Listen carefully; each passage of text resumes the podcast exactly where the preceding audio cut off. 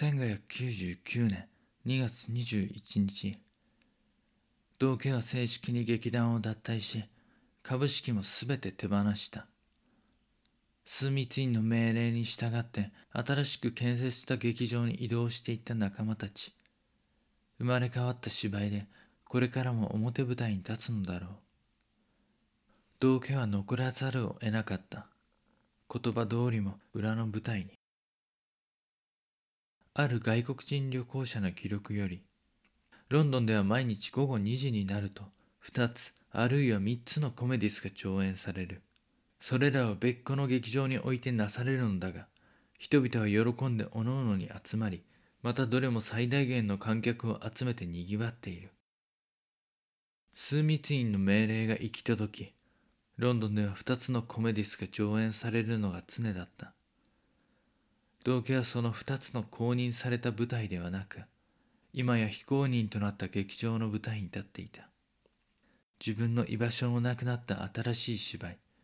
公認を放棄して非合法の第三の劇団に加わざるを得なかったのだ。道家の芸はそれだけで多くの観客を集めることのできるほどに人気があった。だがそれも過去の話。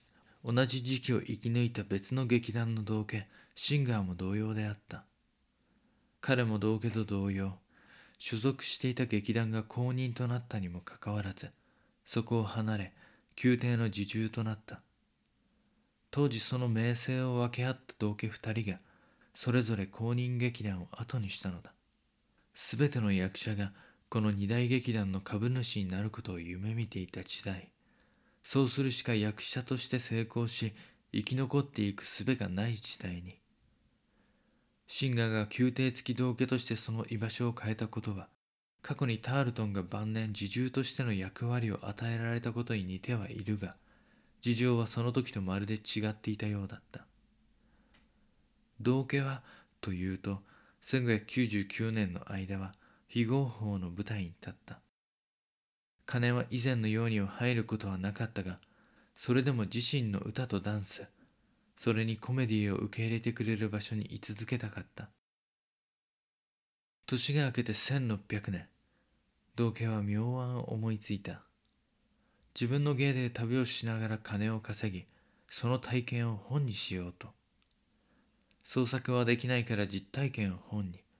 天下の道家の旅行記きっと売れるはずだ。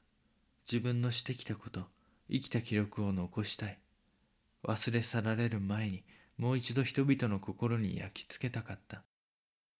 旅は冬が去る頃に始まった。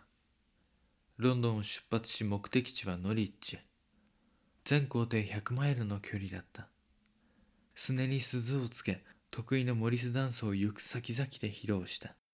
一日に10マイルほど移動しながら立ち寄った町や村で歌と踊りによるパフォーマンス。この一人地方暗記は9日間続いた。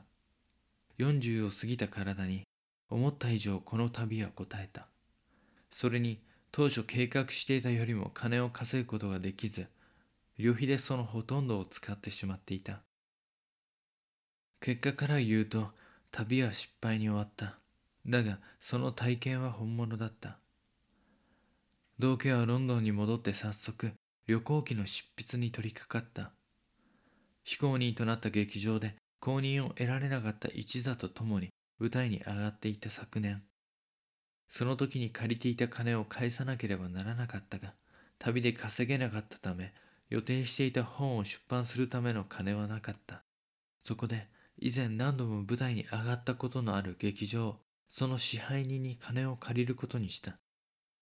その支配人自身も自分の劇場は非公認となっていたが今までの貸しもあり少ないながらも道家のために金を用意してくれた。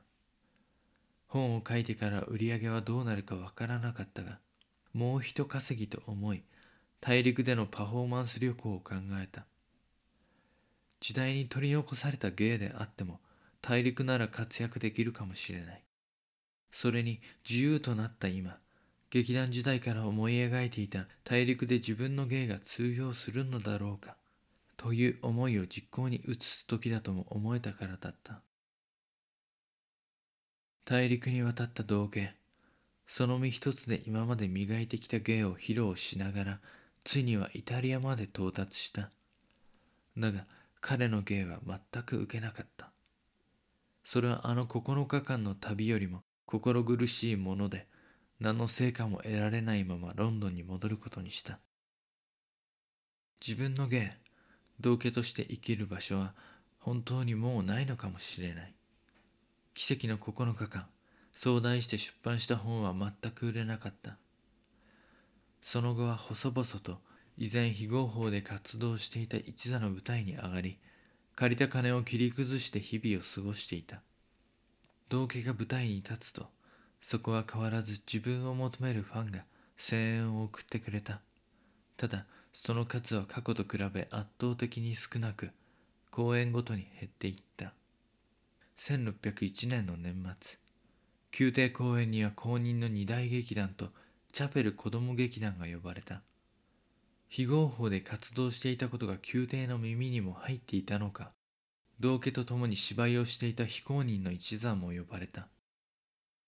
かつての仲間たちは華やかだった。ただロンドンの街と宮廷の舞台は違っていた。古き良き芝居は未だ演じられ道家もかつての輝きを取り戻すことができた。宮廷とは不思議な劇場だ。口うるさいピューリタンもロンドン市当局も枢密院さえも攻撃し得ず弾圧できない劇場。そこは貴族の身を対象とする劇場である。そして全てが許容されている劇場でもあった。宮廷劇場はあえて自らが下した法令を犯してまで今や市政では非合法過去となった道家の芸を求めた。そこに道家は最後の生きる道を見いだした。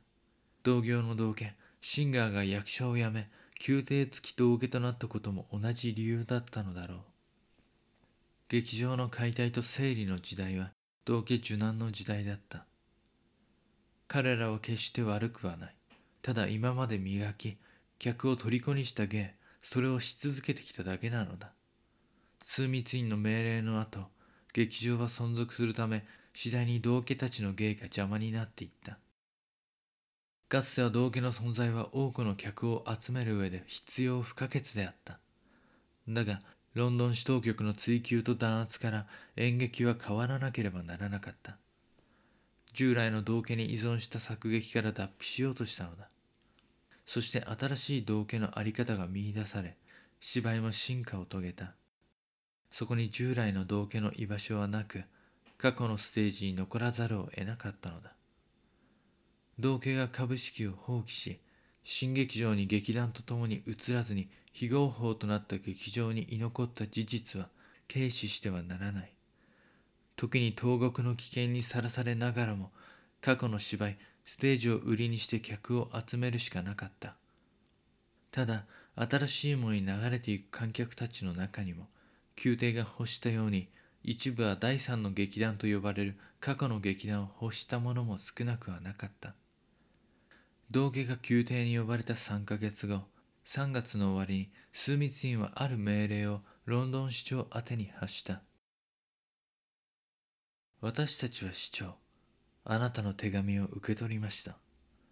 それによるとシティ内外において非公認の芝居が上演され始め再び秩序混乱騒ぎが生じているとありそれを我々に対処してほしいと。尊敬すべきオックスフォード博と私ウスター博の所有する劇団が一つに合併しましてそれについては従来の私たちの命令に反しているのではありますがすでに女王陛下の承認もいただいておりそれゆえ私たちの先の命令ゆえにこの劇団は気の赴くまま劇場を移り歩かなくてはならなくなりました。以前には多くの劇団がそうであったようにあまたの無秩序混乱を生じせしめる原因となっているのですつきましては海軍大臣一座と宮内大臣一座二大劇団と同様この第三の劇団に対しても一つの場を提供してやっていただきたく思います彼らは最近ボアズヘッドなる小屋を使用しておりまた最も気に入っていると聞いております。ぜひともボアズヘッドなる小屋を彼らに提供してやっていただきたく思うのです。演劇界の変化を促した命令はあっけなく覆された。ただこの嵐の吹き荒れた時期で生き残れるものとそうでないもの未来に進んだものと過去に取り残されたものは越えられない谷で隔てられてしまった。この後ステージに帰っていったものもあれば消えていってしまったものも多くいる。この通達を知り道家は活躍の場を再び得られると次のシーズンに向けて準備を始めていた。劇団に所属してはいなかったから以前のようには稼げなかったが数少ない舞台にはできる限り駆けつけ立った。求められている嬉しさで舞台の上を跳ね踊った。芝居は進化した。新しくなったそこに自分の立つ場所はないのかもしれないけれど決して腐らず磨き上げた自分の芸を貫いて生きていこうと心を保ち続けた。そんな1603年夏が過ぎた頃道家は体調を崩した。足の付け根が痛い。これではダンスもまともに踊れはしないだろう。しばらくは舞台に立てないかもしれない。辛い体を引きずりながら有り金で当面の食べ物を買いに行き数日眠った。そんな時かつての役者仲間トマス・ポープが訪ねてきた。表舞台に残り続けた仲間の一人である。その日は一日中積もる話をしトマスの活躍を聞くと自分のことのように嬉しかった。道家の体を心配し週に二度は顔を出すと言ってその後も看病に来てくれた。それから何日か経って窓から流れる空気は秋になっていた。道家の体調はなかなか戻らず足の腫れ膝の痛みもよりひどくなっていた。首元にも腫れ物ができ熱で一日のうち意識が戻らないこともあった。トマスが最後に来たのはいつだろう。食べ物はなかった。今年は宮廷の舞台に立てるだろうかお呼びくださるのだろうか。道家はいつかの舞台を思い出していた。劇場を埋め尽くす観客と仲間たち。道家は幕間のアドリブに出ていく隙を見計らう。大受けは間違いない。タイミングは今だ。